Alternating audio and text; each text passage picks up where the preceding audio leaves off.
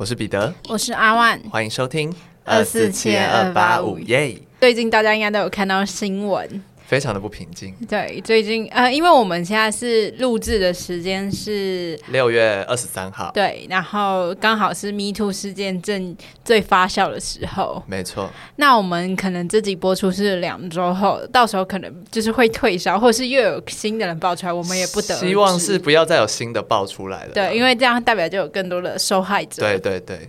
那我们今天就是来聊聊，就是 Me Too 事件。对，但是。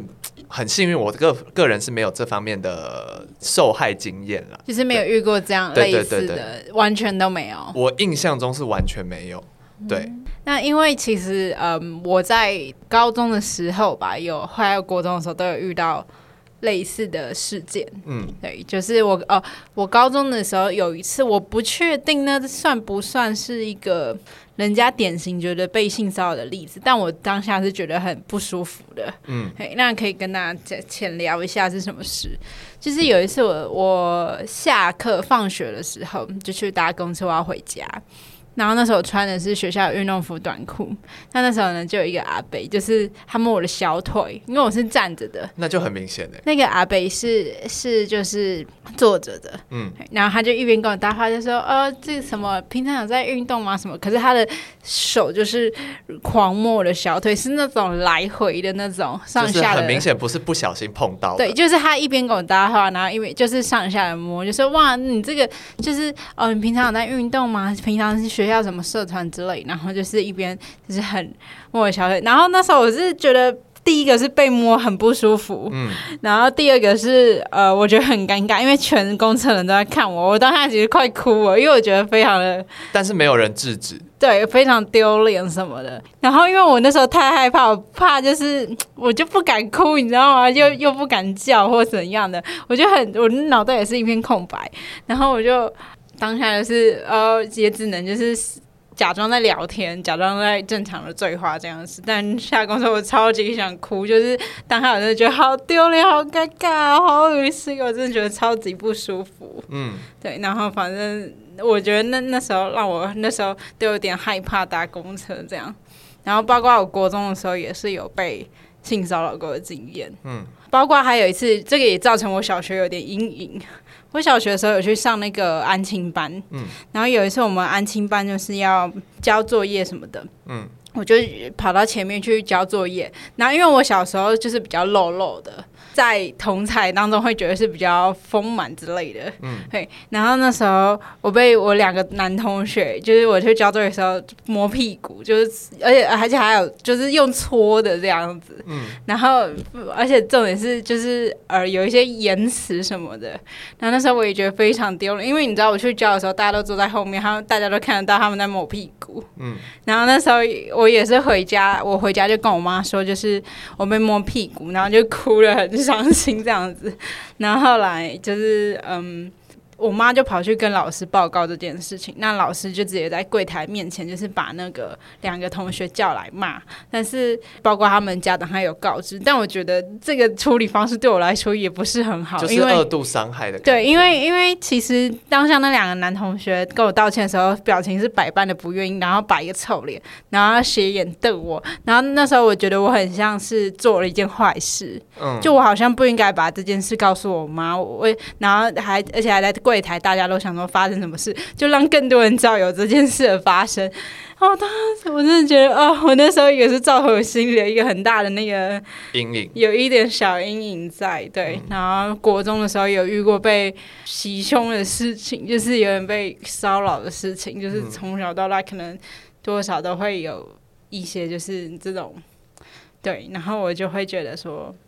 哎，遇到这种事情到底要怎么反应？因为大家都说你要勇敢的反击，但其实当下你真的勇敢不起来，因为你的脑袋就是被吓坏了。对，因为你你没有你的反应机制，没办法在那时候就立刻的打开。对、嗯，因为你没有办法意识到怎么会有人真的这么做。对我，我觉得这也是为什么现在 Me Too 事件突然一瞬间会发酵的原因。因为呃，比如说有一个人愿意站出来之后，旁边人才有勇气去讲。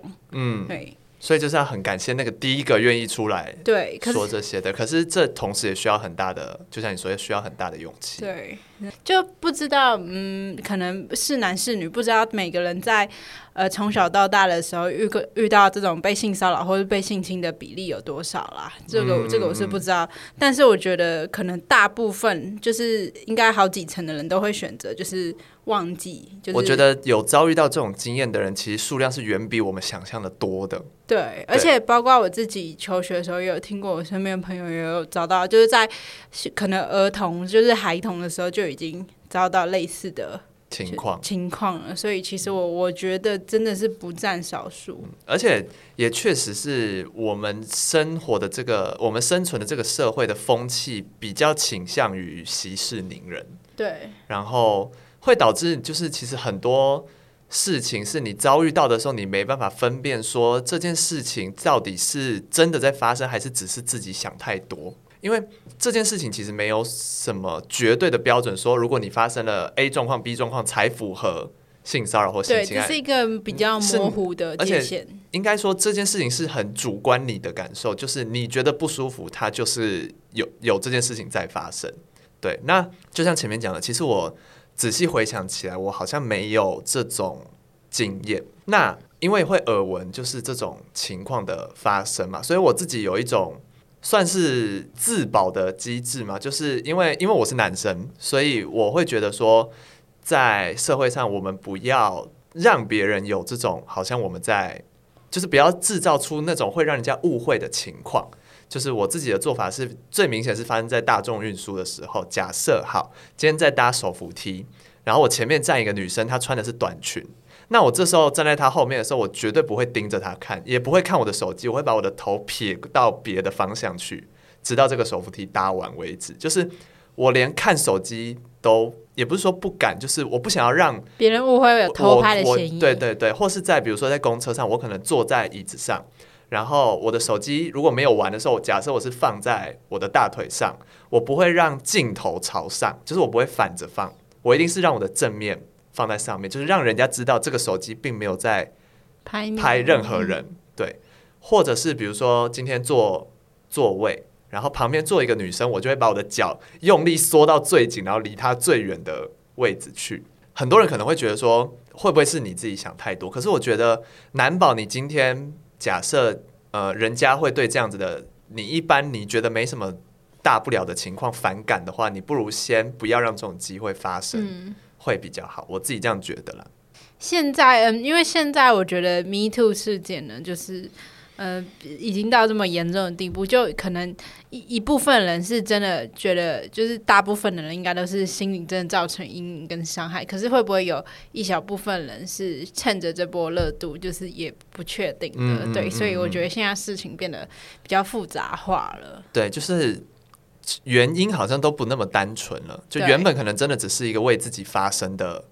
的运动，一个行动这样，对，但现在渐渐的变成很像猎巫或是什么之类的这种、嗯、这种感觉，但是也同时不是要谴责说站出来说的人一定是在说谎或是就在蹭流量或什么之类、嗯。我相信大部分的人一定是有遭遇过就是让他难难过的事情啦。我觉得，嗯，嗯，对，所以就是希望嗯接下来这类的事情可以减少了。对啊，对，但我觉得短期内应该还会有。就是很难啦，因为很难退烧。对对对对，其实有听众是想听我们聊，就是番外篇可以聊一整集这个嘛。但其实我自己啊，我自己对于这个案件不是案件，对于这个社会运动来说，并不是非常的了解，而且我自己的经验也不多，所以我想说，就拿到节目前面。小小的跟大家分享一下，这样子、嗯、对。而且娱娱乐圈的事情，可能我们我们也不好多做什么评论。对，毕竟我将来也可能是娱乐圈的一员。对，所以，我们这边就是保守的谈论。对，因为我觉得现在每件事每件事都还在处于一个调查阶段，嗯，可能要等后续完整的。报道或是完呃，这整个事件比较告一段落，我们才能再继续做这个评论跟分析，这样。对对对，在那之前，我们就是希望所有被害者可以一样，可以放下伤痛，就是对。对，就是可能很难，但是嗯，希望你不要责怪自己啦，因为这件事情从头到尾都不是你的错。对，那呃，如果你有需要聊聊的话，就是可以找身边的朋友聊聊，然后让自己不要一直沉溺在这样的伤痛里。希望大家都可以过得更好。嗯，好好好难好难聊的一集，好怕讲什么都错。你为什么这样绑手绑脚的？对啊，好怕。你今天怎么了？因为我的立场很。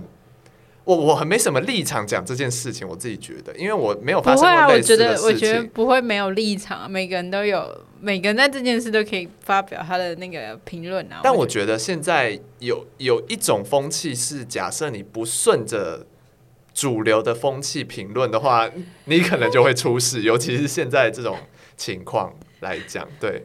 大家听听看，自己有多小心翼翼。我自己有多小心翼翼。我刚刚看着他那个欲言又止的表情，我真的很觉得，我一直一直大流汗呢、嗯。对啊，而且他现在衣服很湿，他真的很紧张。我真的很紧张，我很怕不小心又再戳到被害者不愉快的回忆。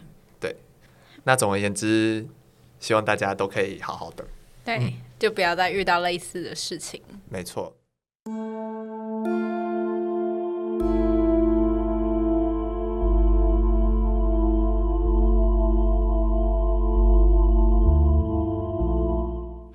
接下来进入今天的案件。那我今天的案件呢，就是蛮长的，那我会尽量讲的清晰，就是让大家理解这个整个案件的来龙去脉。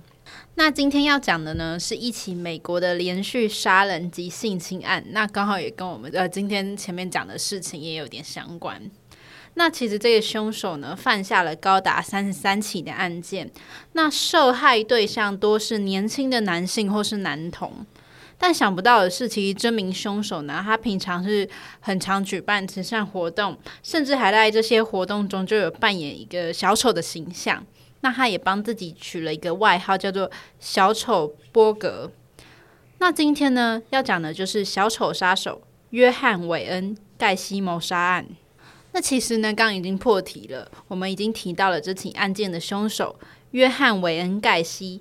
那到底是什么让他成为十恶不赦的连环杀手呢？我们就从他的生平聊起。那盖西出生于一九四二年的三月十七日，他在家中排行老二。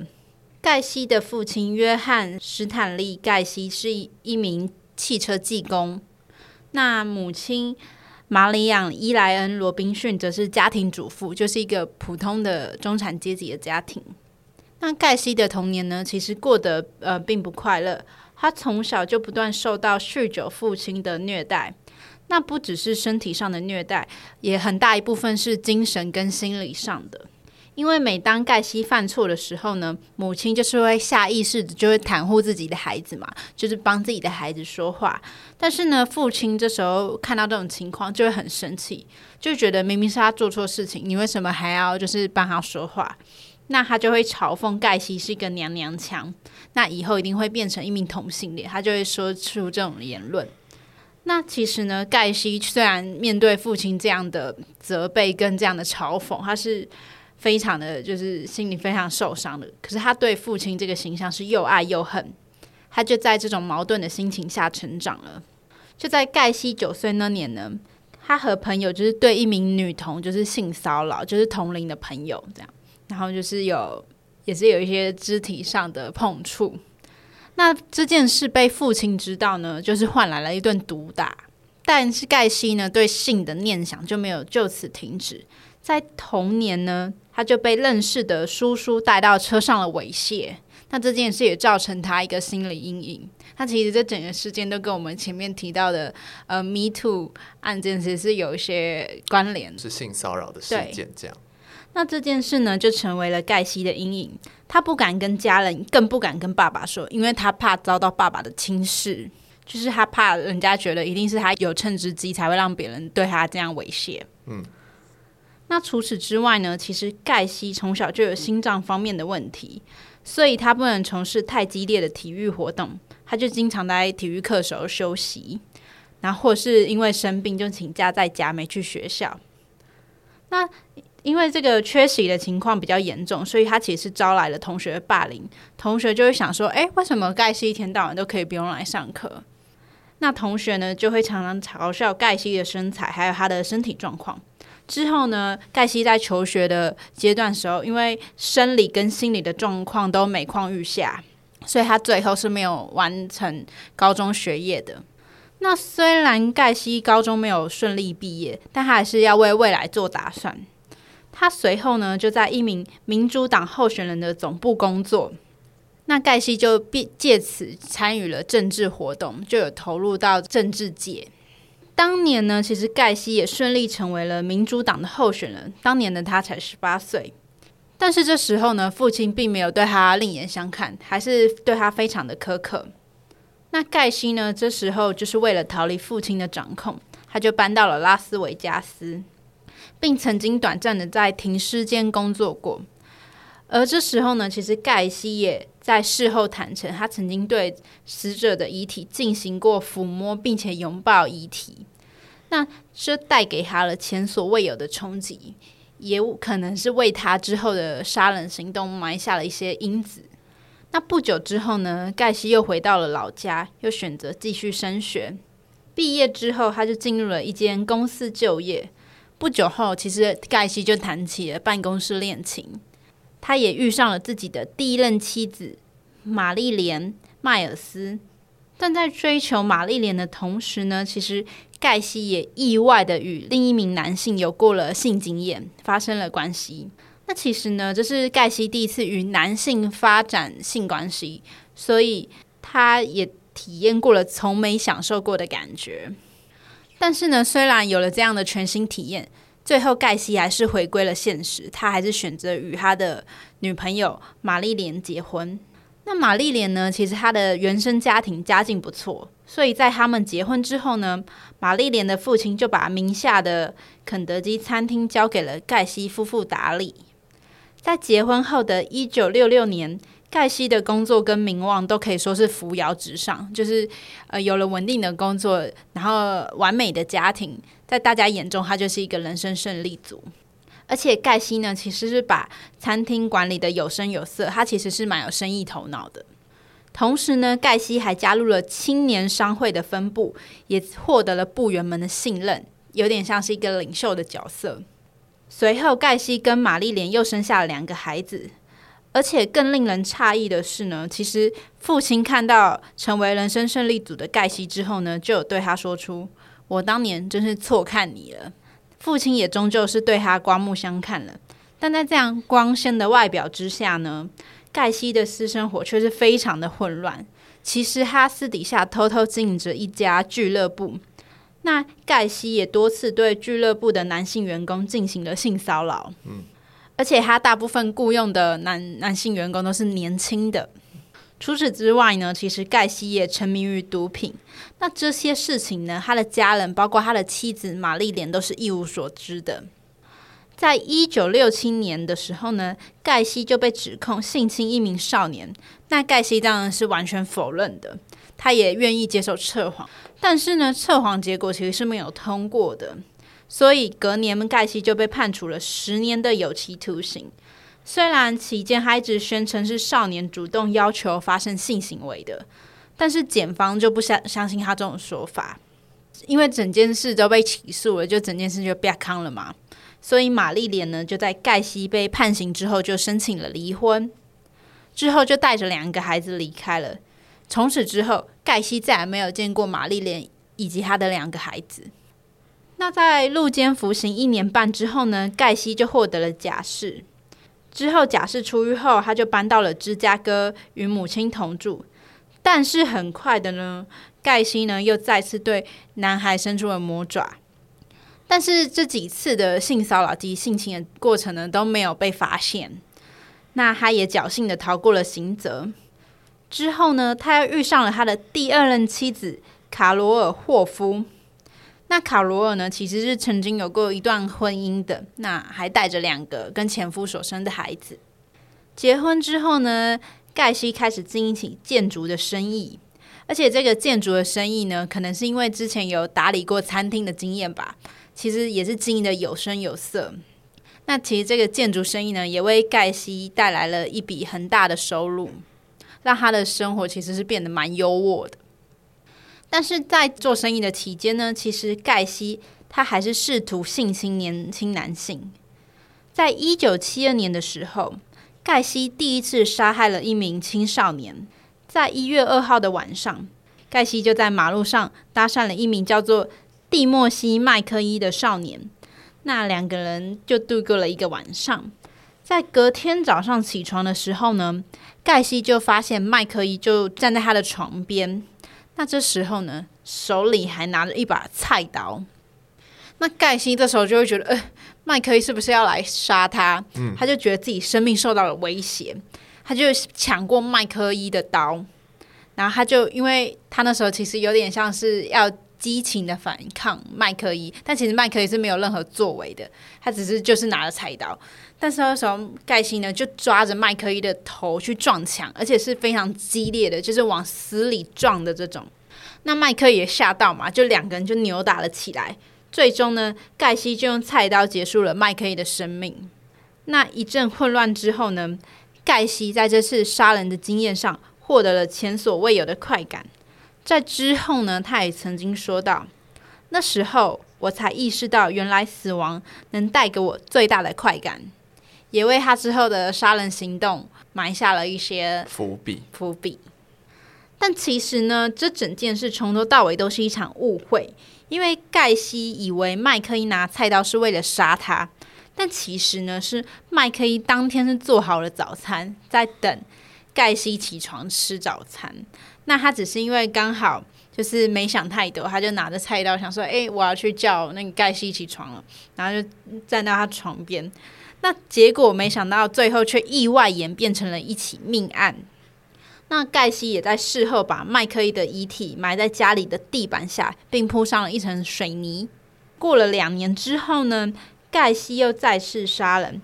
那这次对象也是一个青少年。有了第一次的杀人经验之后呢，其实盖西就成为了一个恶魔，他开始进行他的连环杀人计划。在一九七五年的时候呢，盖西又试图对他的员工下手。这名员工叫做安东努奇。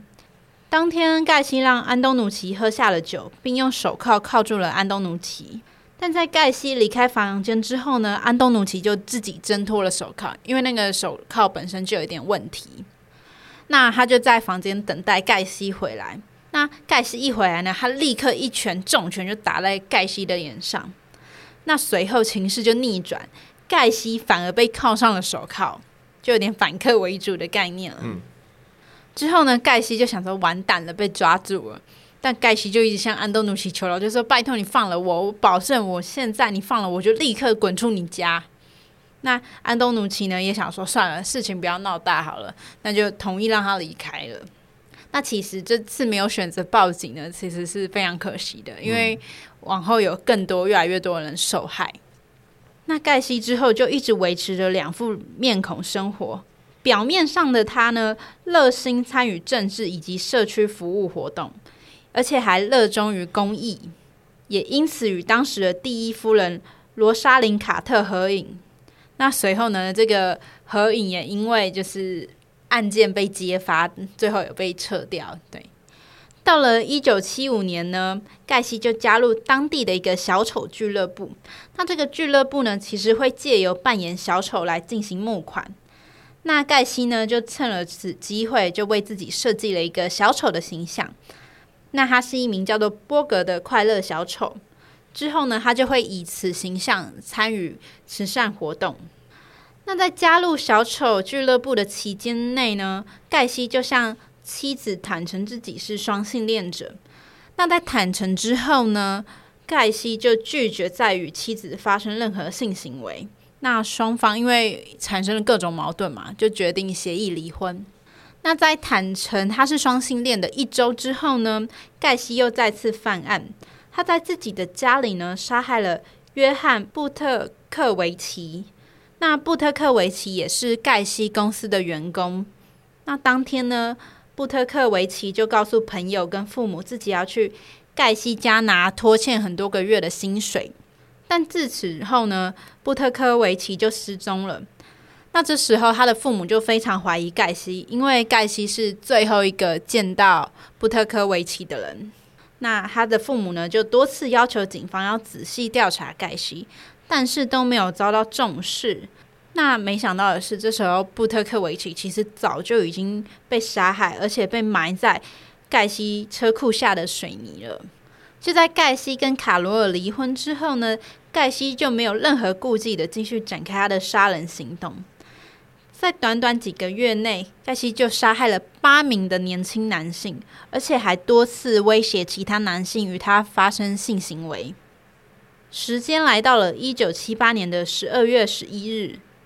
盖西呢，这时候其实想为公司再增添几名新员工，那这些员工理所当然都是男性，因为旧的都已经被快被杀完了。对，因为旧的其实蛮多都已经遇害，要么就是被盖西骚扰过，然后已经走人的。嗯，那这时候呢，旁边有一名少年，他就听到了他们的对话。那这名少年呢，叫做罗伯特·杰尔姆·皮斯特。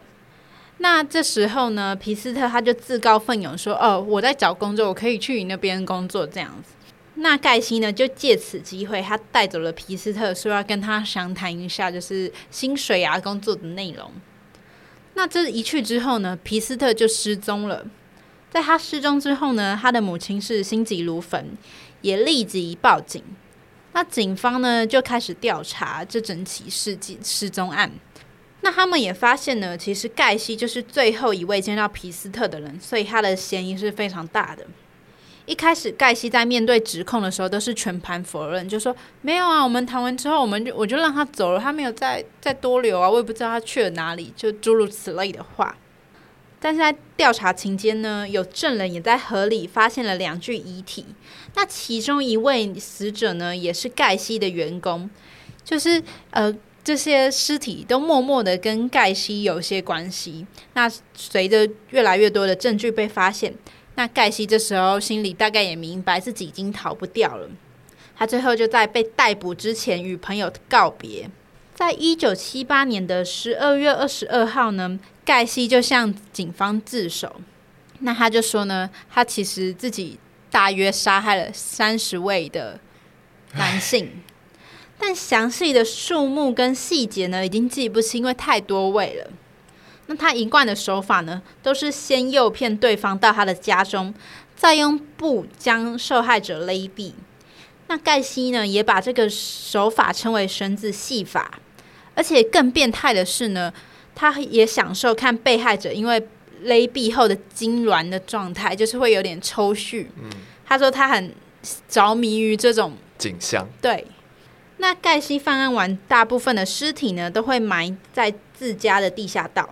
那警方呢得知这个消息以后，就立刻前往调查。最后，警方在盖西的家里呢搜出了二十九具的遗体，然后有另外四具的遗体是在呃附近的河中被发现的。那这些遗体最后也被证实是盖西所为。那盖西至此呢已经杀害了三十三个人呢。其中仍有七位的被害者身份是不明的。那最终呢？一九八零年的二月，盖西被指控三十三项谋杀罪。庭审期间呢，盖西的律师也试图证明，其实盖西是患有精神分裂症以及多重人格障碍的。但最终检方仍判定盖西其实在犯案的时候是具有完全的能力，而且还是预谋的犯案。因为盖西呢，其实会叫自己的员工来挖这个地下道，以便呢，就是他可以摆放更多的尸体。嗯，自己挖自己的坟墓，对的这种概念。那在经过了一个多月的法庭攻防战之后呢，陪审团最终也决定判处了盖西死刑。那盖西呢，其实在狱中的时候也完成了一些画作，那有些画作有成功拍卖，但随后。全国犯罪受害者中心呢，就要求这些画不能以杀人犯盖西的名字来进行拍卖。嗯，他们认为这是对被害者家属还有被害者二度伤害。那在一九九四年的五月九号呢，盖西被执行了注射死刑。那前来围观的观众呢，有高达一千多人，就是想来看看这个十恶不赦的杀人的最终的下场。下场。但在呃这个执行。死刑的过程中呢，注射的针管意外的堵塞，导致整个行刑过程呢，其实是花了大概二十分钟。嗯，其实是非常久的。理应当可能几分钟就要结束了。对，是理应当是一瞬间的事，嗯，就是不会那么久。后来呢，就有民众就对此事表示了意见，就是哎，是不是执行的人啊，就是经验不足啊什么的？但是帮他执行的相关人员却说，他仍然得到了比他任何受害者更容易的死亡。在我看来，他应该死得更难受一些。不过，更重要的是，他为他的罪行付出了生命的代价。没错，因为他其实真的是罪大恶极。二十分钟对他来说，死得太轻松了啦。那整个案件呢，也就此完结。嗯，那盖西罪恶的一生也就此终结了。嗯，以上呢，就是今天的案件。那其实我们可以在这个案件听到很多 “me too” 的影子哦，因为嗯，前面包括盖西自己小时候曾经对女童性骚扰过，他也曾经是被性骚扰的受害者。嗯，那会不会其实这些性骚扰对他造成了很大的心理的扭曲？我们不得而知，但是一定是对他的心理有造成伤害的。嗯嗯嗯，包括他之后自己也成为了 “me too” 的。加害者对，而且是非常严严重的罪行。嗯嗯嗯，而且在那个年代来说，因为受害都是男性，所以更、嗯、大家可能更不会把这件事当一回事。对对，就连现在女性受害，大家都不是因为这个运动的话，大家可能也想说就算了。嗯，对，那何况是男性，何况是那个年代。对，所以性骚扰、性侵害这种事情是可能发生在任何人身上的。对，只要你有感到不舒服，或是任何。任何你觉得你有发生过类似的经验，都希望你可以寻求帮助，寻求信任的人帮助，然后早日走过这个伤痛。包括中间其实呃有一名盖西的员员工，他不是有呃盖西有试图对他性侵嘛？嗯，那他最后不是选择息事宁人吗？嗯，他也很有可能是因为就是怕社会的眼光，怕。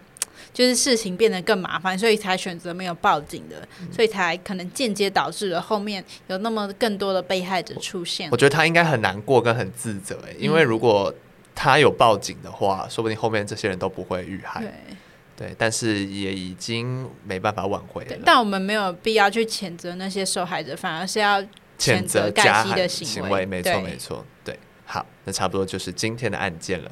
我是彼得，我是阿万，我们下次见。拜拜。